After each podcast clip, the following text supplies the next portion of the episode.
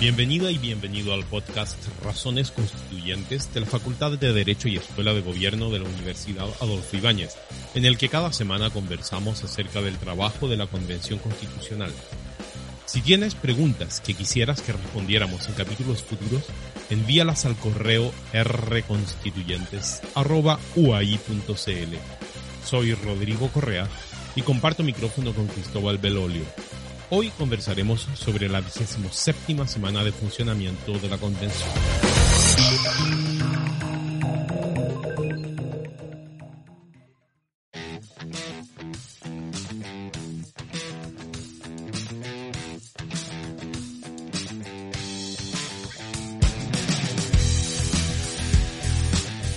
Una auditora me consultaba por qué el, la, semana pasada se había renovado la mesa de la convención. Y yo creo que eso, la, verdad es que es una buena pregunta, la respuesta no es obvia y, por tanto sería bueno quizá partir con una explicación de, de por qué. la constitución regula el proceso constituyente eh, actual. lo regula desde el 24 de diciembre del año 2019 porque se reformó para crear este procedimiento.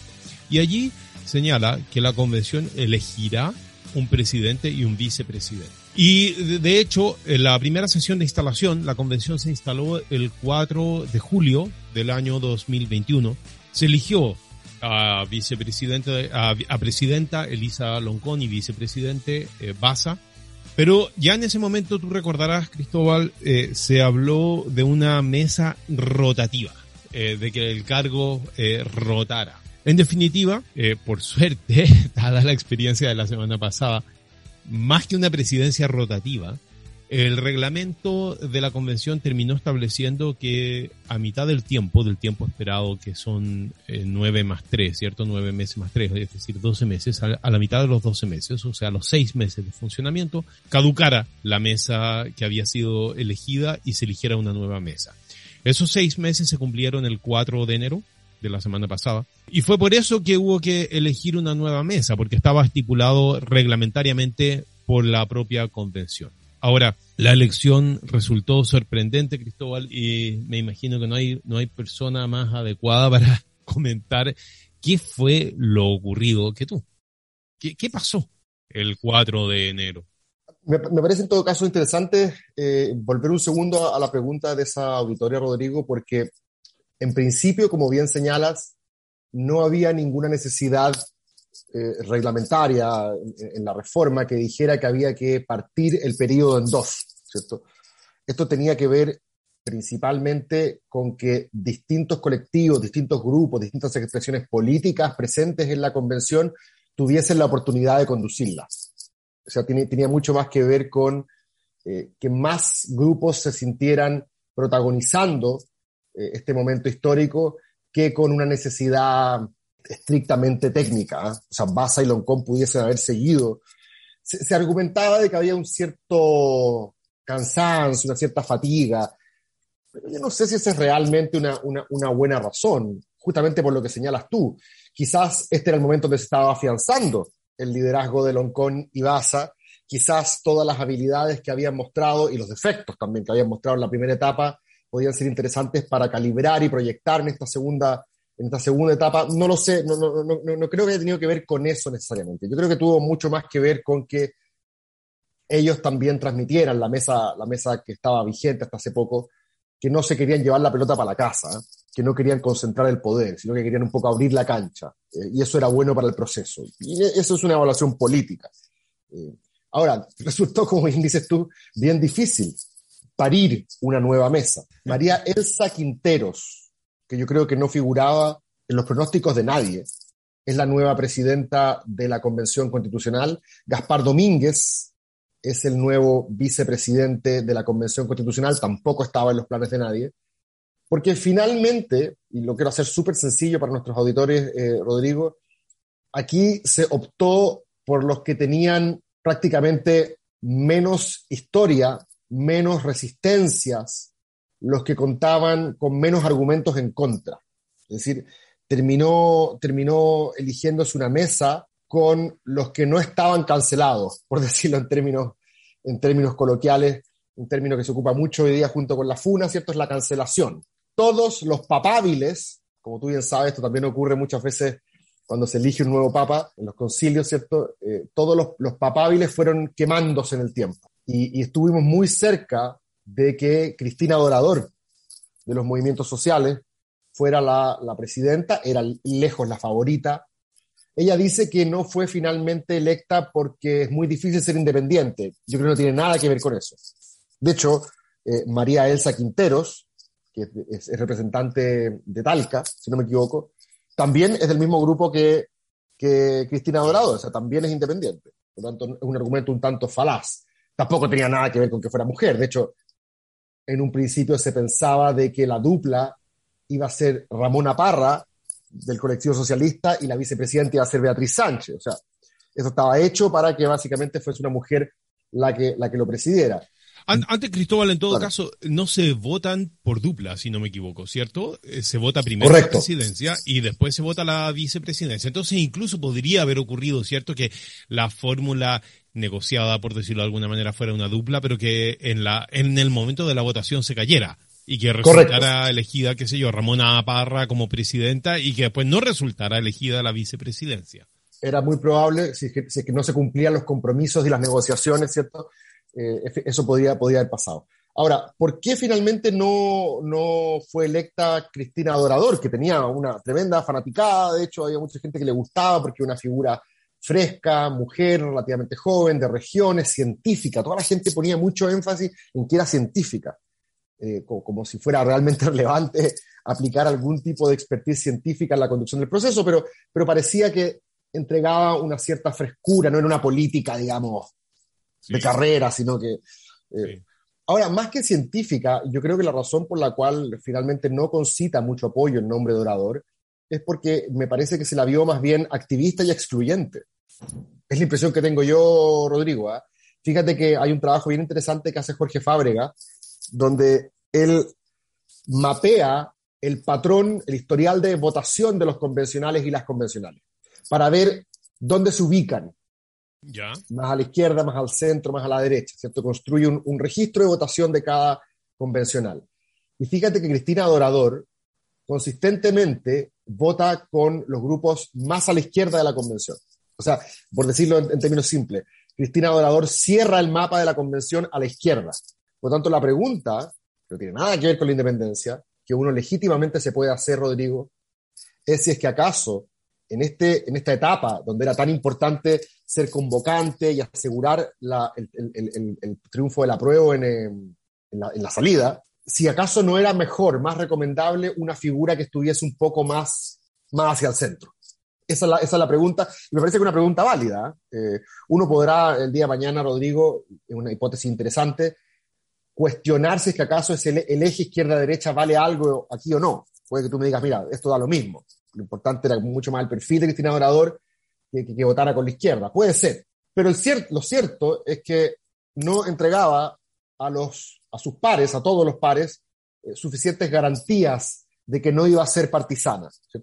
No entregaba suficientes garantías de que iba a ser una presidencia realmente convocante, realmente, realmente transversal. Eh, y es una pregunta válida, me parece. ¿Tú, tú sabes a qué sector eh, eh, del cual uno habría esperado apoyo para ella ella, sin embargo, no terminó convenciendo. ¿Cuál es ese...? Bueno, el Frente Amplio y el Colectivo Socialista, entre ellos. Ya, no votaron por ella. No. Bueno, el Frente Amplio y el Colectivo Socialista llegaron originalmente a, al acuerdo de apoyar a Ramona, Ramona Reyes, no me equivoco. No, Ramona Parra. Hemos estado hablando de Ramona Parra, pero fue tu culpa, tú la mencionaste primero. Sí, perdona. Ramona Reyes. Eh, Ramona Reyes, como tú sabes, eh, eh, fue alcaldesa de, de Payaco, si no me equivoco. Y en Contraloría habían algunas cuestiones pendientes respecto de su gestión, algunas irregularidades. Y esto es bien interesante porque lo que ocurrió con, eh, con, con, Ramona Reyes del colectivo socialista, después ocurrió con Patricia Politzer, con Patricio Fernández, con Benito Baranda y con muchos otros y otras, que es que cada vez que aparecía su nombre, aparecía también la patrulla, la, la policía tuitera, buscando dónde estaba la falla en el pasado de esta persona. Y resulta que estas irregularidades, yo no quiero bajar el perfil ni mucho menos, eran cuestiones que ya se asumían más o menos por resueltas. Pero hay un, esto te lo cuento porque me lo, comentaba con cierta desazón un convencional el, miércoles en la noche, hay una percepción de que los convencionales, muchos, están mucho más preocupados de lo que digan las redes sociales que de honrar sus compromisos o de llevar adelante con cierto coraje una agenda política. Están muy preocupados de que no los funen eh, y, para eso, por lo tanto, no pueden aparecer sacándose la foto al lado de nadie que no tenga credenciales impolutas.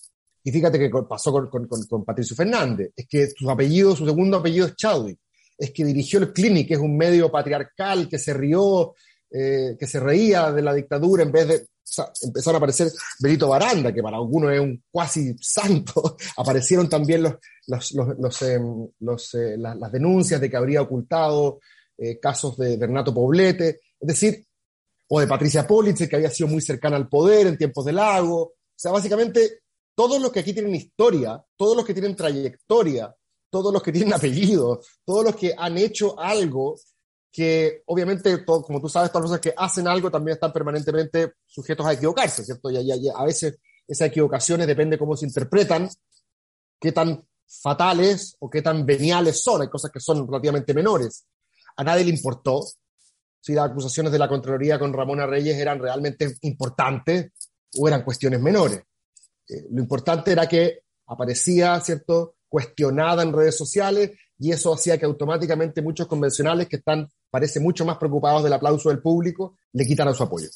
Esa es la razón por la cual finalmente creo que no prosperó esa opción, que era la que esperaba el colectivo socialista y el Frente Amplio apoyar. Y ahí está la ironía, la ironía, Rodrigo, de este proceso.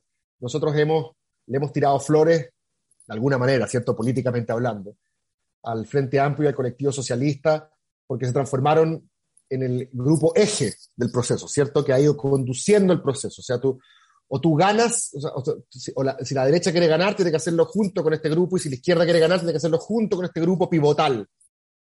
Lo, lo interesante de este caso es que María Elsa Quinteros, la nueva presidenta de la convención, es electa sin los votos del Frente Amplio y el colectivo socialista que se queda sin pan ni pedazo.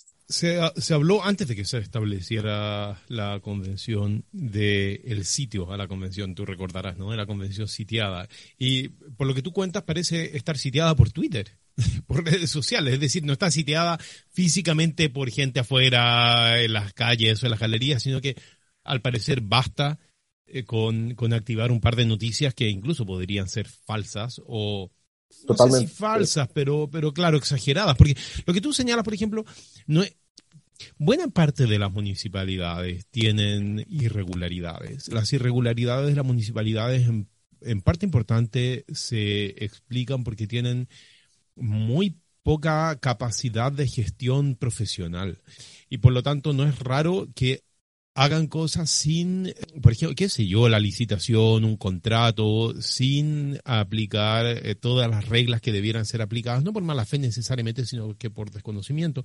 No todas esas irregularidades dicen necesariamente algo negativo del alcalde, ¿no? Es decir, pueden de alguna manera comprometer la responsabilidad política del alcalde, habrá que investigarlas. Obviamente, no, quiero decir que no tengan importancia, ni deban ser investigadas, ni deba aplicarse sanciones eh, si es que hubo algún tipo de infracción o medidas correctivas. Pero de ahí a pensar que una persona que ocupó el oficio de alcalde en una comuna donde se ha detectado alguna irregularidad que está siendo investigada quede inhabilitado para toda función pública, me parece que... ese, es más menos el, elástico, ¿no? Ese es el, pero ese es el escenario en el cual se encuentra actualmente la convención. Es buena tu, tu analogía. Yo creo que el sitio es mucho más virtual que presencial.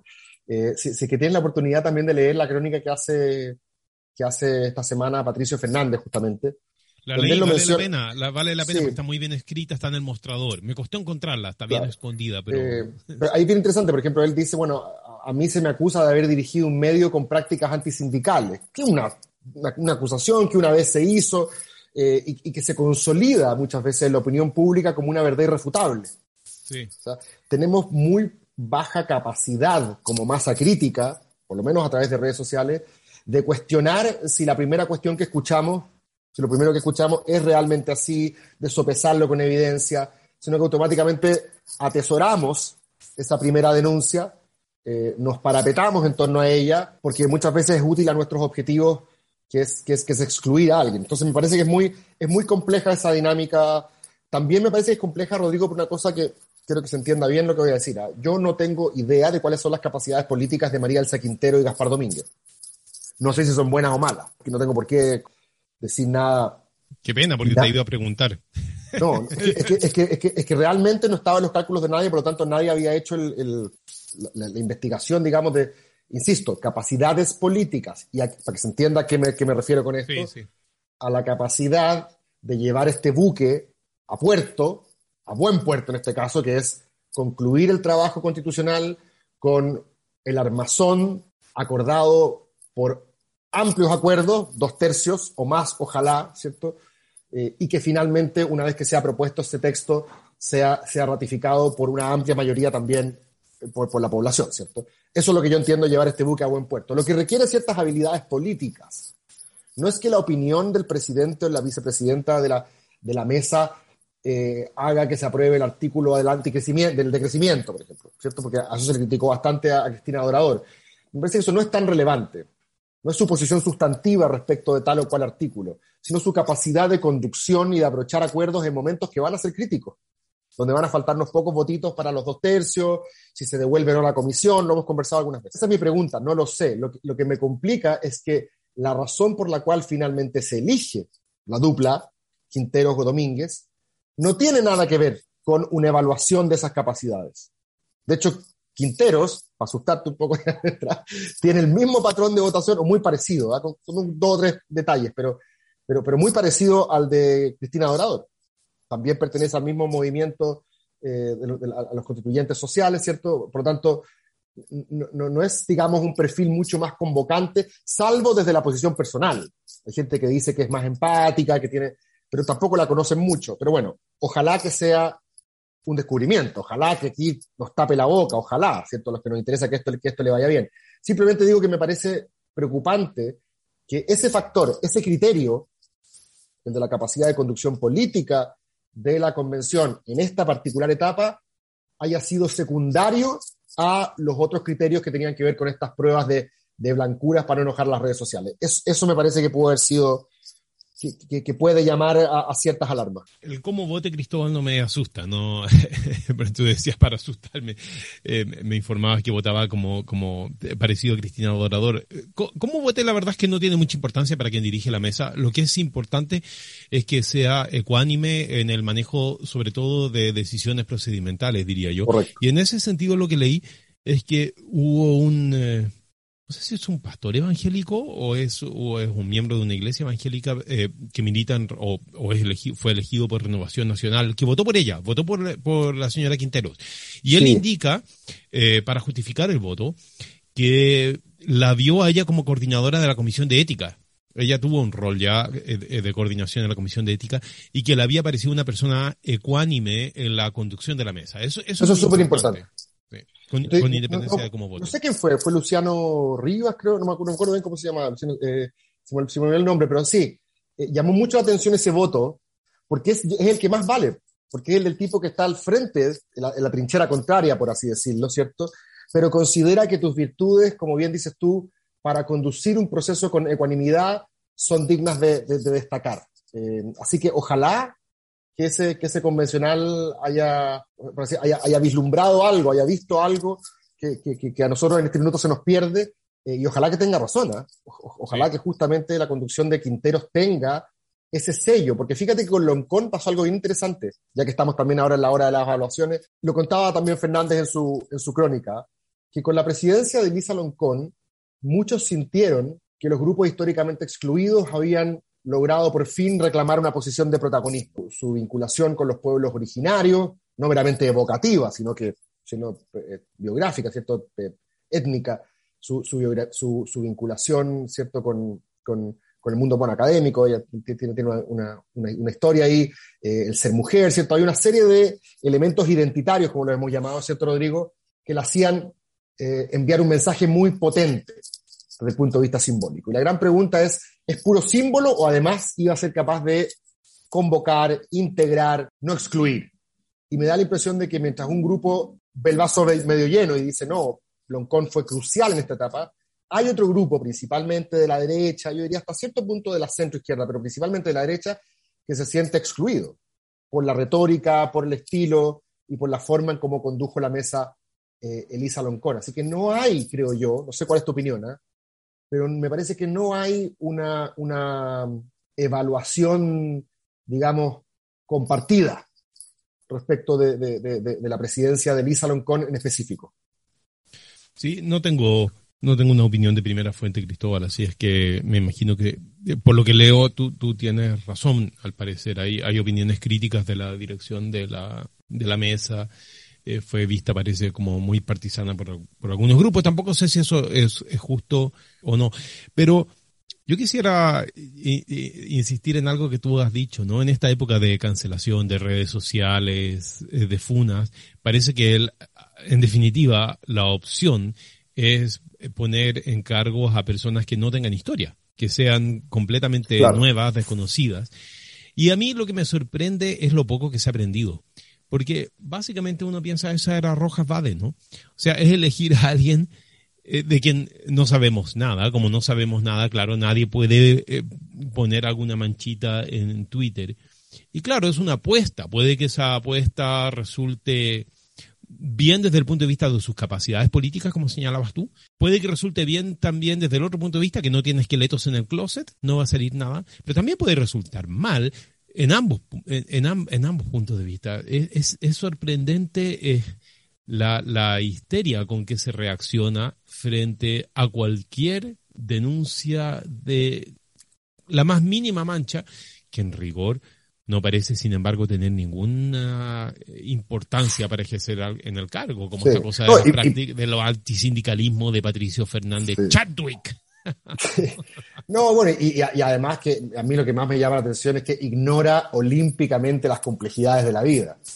¿cierto? Cuando tú vas a elegir un episodio de una persona que, que, que ya en sí mismo es discutible, hay evidencia en contrario, para, para, para hacer una... Esto lo decía una, una escritora eh, africana que me gusta mucho, que decía, este es el peligro de contar una sola historia siempre. La, la, la, la, tentación de crearse una imagen de una persona a partir de una pura historia, de una pura beta. Ahora, yo entiendo, justamente porque el estallido social, creo yo, eh, Rodrigo, está vinculado a un descalabro reputacional de las élites políticas y económicas de Chile. Eh, tiene mucho que ver con una protesta ante, contra los elencos, que no tiene solamente que ver con una cuestión ideológica, por lo menos esa es mi hipótesis del, del estallido. Yo entiendo por qué hoy día se genera la importancia de, contar con, estos elencos dirigentes impolutos. Eh, pero también creo contigo que esto en algún minuto tiene que rebotar.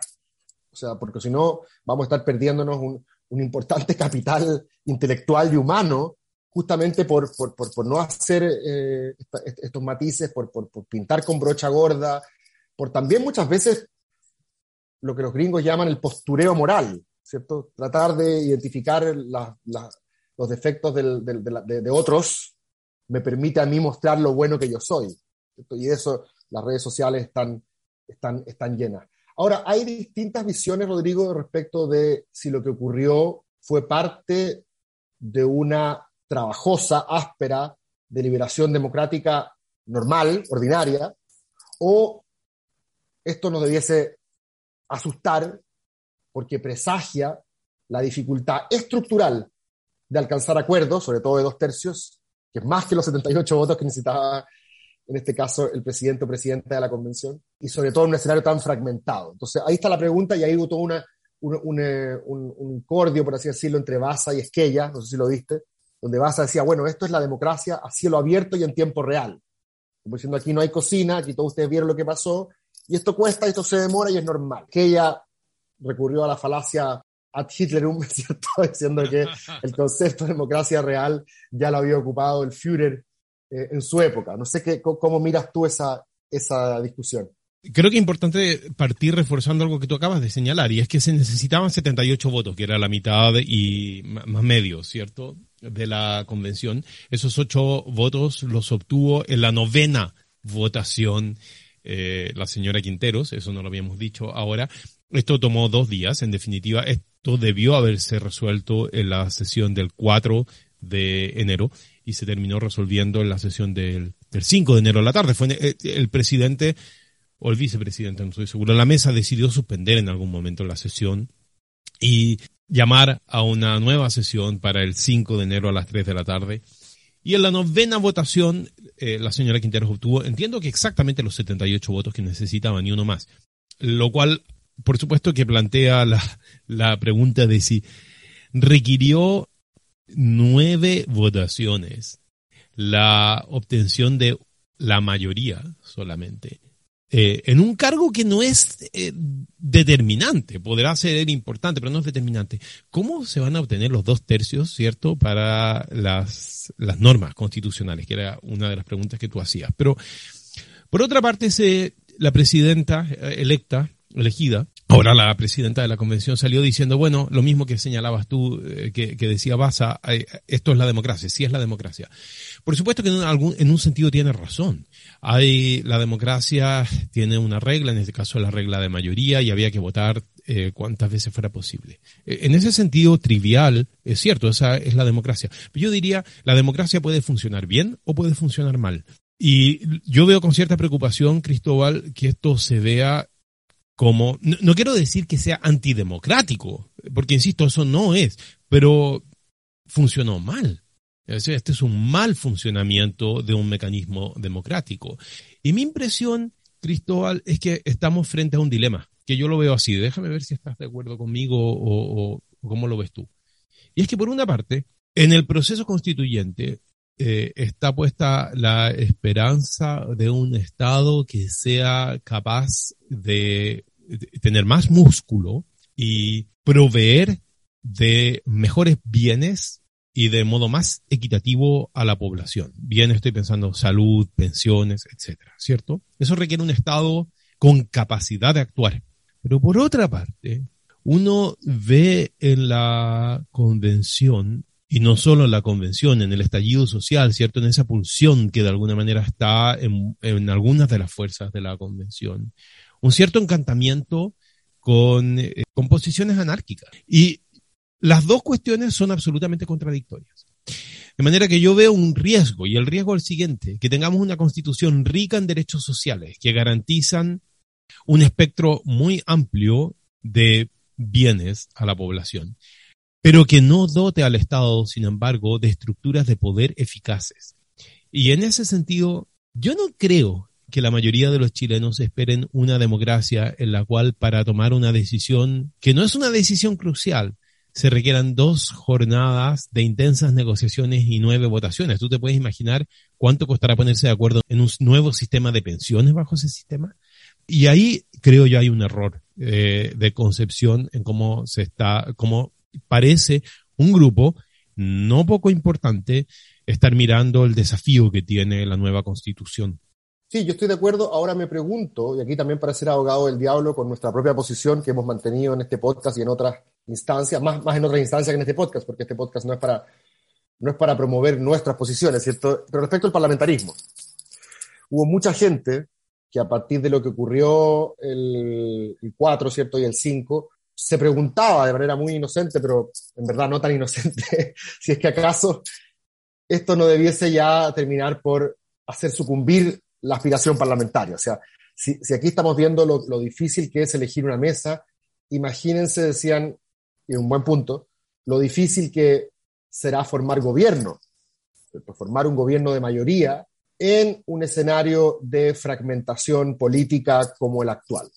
¿cierto? Si el día de mañana es el Congreso el que tiene que pedirle a la mayoría que forme gobierno, ¿cierto? Y el líder de esa mayoría asume como primer ministro primera ministra, y nos encontramos con seis coaliciones, cinco grupos, como, como actualmente la convención, eh, no debiese más o menos presagiar lo mismo, una, una dificultad similar. O sea, lo añado, lo añado al, al, punto que, que, tú señalas, que me parece que revela algo complejo, ¿cierto? a, mí, a, mí, lo que más me, me, me problema, quizás mi, mi, mi cuestión eh, respecto a la votación, Rodrigo, es menos estructural que el tuyo. Yo, yo lo veo desde un punto de vista incluso más coyuntural. Me llama la atención la dificultad de la coalición gobernante, de Gabriel Boric, que tiene el poder político en la convención de haber sido capaz de articular una negociación previa que llegara con esto resuelto. Eso, eso, eso me, por así decirlo, me hace prender las alarmas respecto de la capacidad política de la coalición gobernante, que acaba de tener una victoria rutilante en la presidencial y que aún así no fue capaz de, transformarla en una, en una, mayoría que le permitiera siquiera estar el presente en la mesa. Eh, pero sí, estructuralmente coincido contigo en, tu preocupación, pero además redirijo esa preocupación a, un punto que nosotros hemos, hemos, puesto sobre la mesa respecto al parlamentarismo. ¿No, no debiese ser este también un, un punto de, de alarma? Pienso que es un punto de alarma para cualquier sistema político. Sigo pensando que el parlamentarismo ofrece mejores posibilidades de funcionamiento en un sistema político relativamente fragmentado. Pero es un desafío y es una alarma eh, gigantesca, me parece. No hay sistema institucional, Cristóbal, que pueda eh, garantizar eh, buena política. la buena política depende en parte importante de prácticas, eh, de prácticas políticas de los distintos sectores políticos que pueden verse favorecidas o complejizadas por la estructura de reglas que haya. Pero no hay ninguna estructura que te pueda garantizar nada. Y, y una condición básica para que haya buena política, política democrática estoy pensando, es decir, política eh, que no sea dictatorial. Bueno, esa no es política. Para que haya buena política es que haya grupos que tengan capacidad de gestión política. Y eso supone en una medida importante tener partidos políticos, llámalos como los quieras llamar, colectivos, partidos, grupos, etcétera, pero que tengan capacidad de eh, articular una voluntad política, capacidad de negociar, capacidad de llevar adelante sus propuestas y no vivir aterradas por un Twitter. Es decir, lo insólito, lo que tú señalas, eh, no solo me preocupa lo que significa para la nueva constitución, obviamente que también para el futuro gobierno, porque indica debilidad del gobierno. Pero nota, es interesante la debilidad. La, debilidad se produce en parte, si no me equivoco, porque los grupos que tenían negociada eh, una dupla, en definitiva, caen frente a algunas denuncias por Twitter que no parecen particularmente graves. Lo que esto demuestra es la debilidad de la, de la organización política frente a algunos tuiteros. Eso no es algo que pueda arreglar el, sistema institucional. Correcto, correcto. O sea, el problema tiene mucho más que ver, como diría Portales, con el, resorte principal de la máquina, que es la virtud, el factor humano. Yo creo que hay una cosa de factor humano. Me parece que está magnificado además el miedo a la funa. Mira, piensa en una cosa. ¿Recordarás tú al convencional Adria cuando lo atacaron porque su hija estaba de asesora de... Ya. ¿Cuánto duró eso? Salió y desapareció. O sea, hay una sobrevaloración a la inmediatez del ataque en las redes sociales, pero la verdad es que es una capotera que dura 48, 72 horas y después desaparece. Entonces, hay algo, hay algo bien extraordinario en, en partidos políticos, grupos políticos profesionales que eh, parecen estar aterrados frente a lo que ocurre en las redes sociales. Bueno, lo vamos a ver ahora cuando se nombre el gabinete. Me imagino que también en este minuto el trabajo arduo que debe estar haciendo el equipo del presidente electo es estar chequeando hasta si copiaste en una prueba en octavo básico, porque todo, de alguna manera puede ser, puede ser usado, usado en tu contra. Pero bueno, y en eso yo creo que tiene cierta razón Carlos Peña. ¿eh? en parte, ellos fueron, o sea, estos grupos, los grupos que ahora están llegando al gobierno, han sido responsables de haber creado este, este clima, en parte. Y naturalmente era previsible, eh, se vuelve en contra. ¿no? sí, sí. Bueno, una no somos ángeles, Cristóbal, no solo ni tú ni yo, tampoco es Ángel Gabriel Boric, ni la gente que está ahí. Entonces, bueno, él ha dicho, cuidado con los riesgos de idealización, porque entiende que a estas alturas eh, también es, es, es, un riesgo. Y fíjate que yo creo, y esto ya es un análisis político que va mucho más allá de la convención, yo creo que gran parte de la persistencia tremendamente oportunista de, parte de la derecha, de algunos medios de comunicación de la derecha, de presentar al presidente electo como un acosador, siendo que la, evidencia que había, los antecedentes, eran bastante febles, o sea, no, eran para construir un caso para justificar los adjetivos que se usaron. No estoy descartando la gravedad de él, diciendo que los antecedentes del caso no justificaban la intensidad, la virulencia y los adjetivos que se usaron eh, contra Gabriel Boric. Y lo que me comentaron algunas personas cercanas a ese mundo, al corazón de esa derecha, es que de alguna manera ellos le estaban dando al Frente Amplio de su propia medicina. No es que ellos realmente, no es que ellos realmente creyeran que había que en la vida ser así, ¿cierto? Digamos, con, eh, sino que ellos decían, bueno, ellos, eh, eh, son los del frente, los que hicieron mi vida universitaria, decían ellos, insoportable, insufrible, con la funa de cualquier situación, bueno, ellos instalaron este estándar, ahora que, que, lo, que, que, los, que lo padezcan de alguna manera. Esa es la impresión que me dio. Sí, eso es. Que muy en línea con lo que tú, con lo que tú dices. Eso es. Bien, Cristóbal, creo que estamos, llegando al tiempo. Así es que atentos a qué pasa esta semana. Sí, pues, ojalá que volvamos a conversar sobre, sobre lo sustantivo. Y, ojalá, y oye, también es importante, ¿eh? desde esta humilde tribuna, desearle también eh, el mayor de los éxitos a, María Elsa Quinteros, a la presidenta de la convención, a Gaspar Domínguez, el vicepresidente. Nos interesa también a nosotros aquí que a esto le vaya bien, ¿cierto? Puede que, puede, que, el que le vaya bien signifique muchas cosas, pero, pero que, que, haga un buen trabajo. Eh, y, por lo tanto también se, se, les desea, se les desea el mejor de los éxitos. Y, ojalá que para aquellos que no los conocemos, que no tenemos mucha, mucha información y, si hay dudas respecto de, esa capacidad de conducción, bueno, ojalá que se disipen. Nosotros siempre aquí vamos a tratar de, de, hacer el análisis de la manera más, más imparcial y más desapasionada posible, pero vamos, vamos a ir viendo qué es lo que ocurre. Así es. Muy bien, Cristóbal. Hasta la próxima. Gracias. Chao, chao. Chao.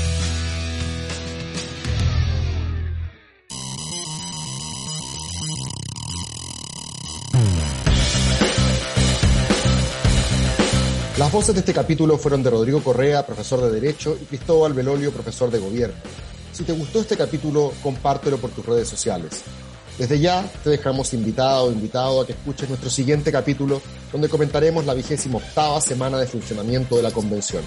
Si tienes preguntas que quisieras que respondiéramos en capítulos futuros, envíalas al correo rconstituyentes.uai.cl.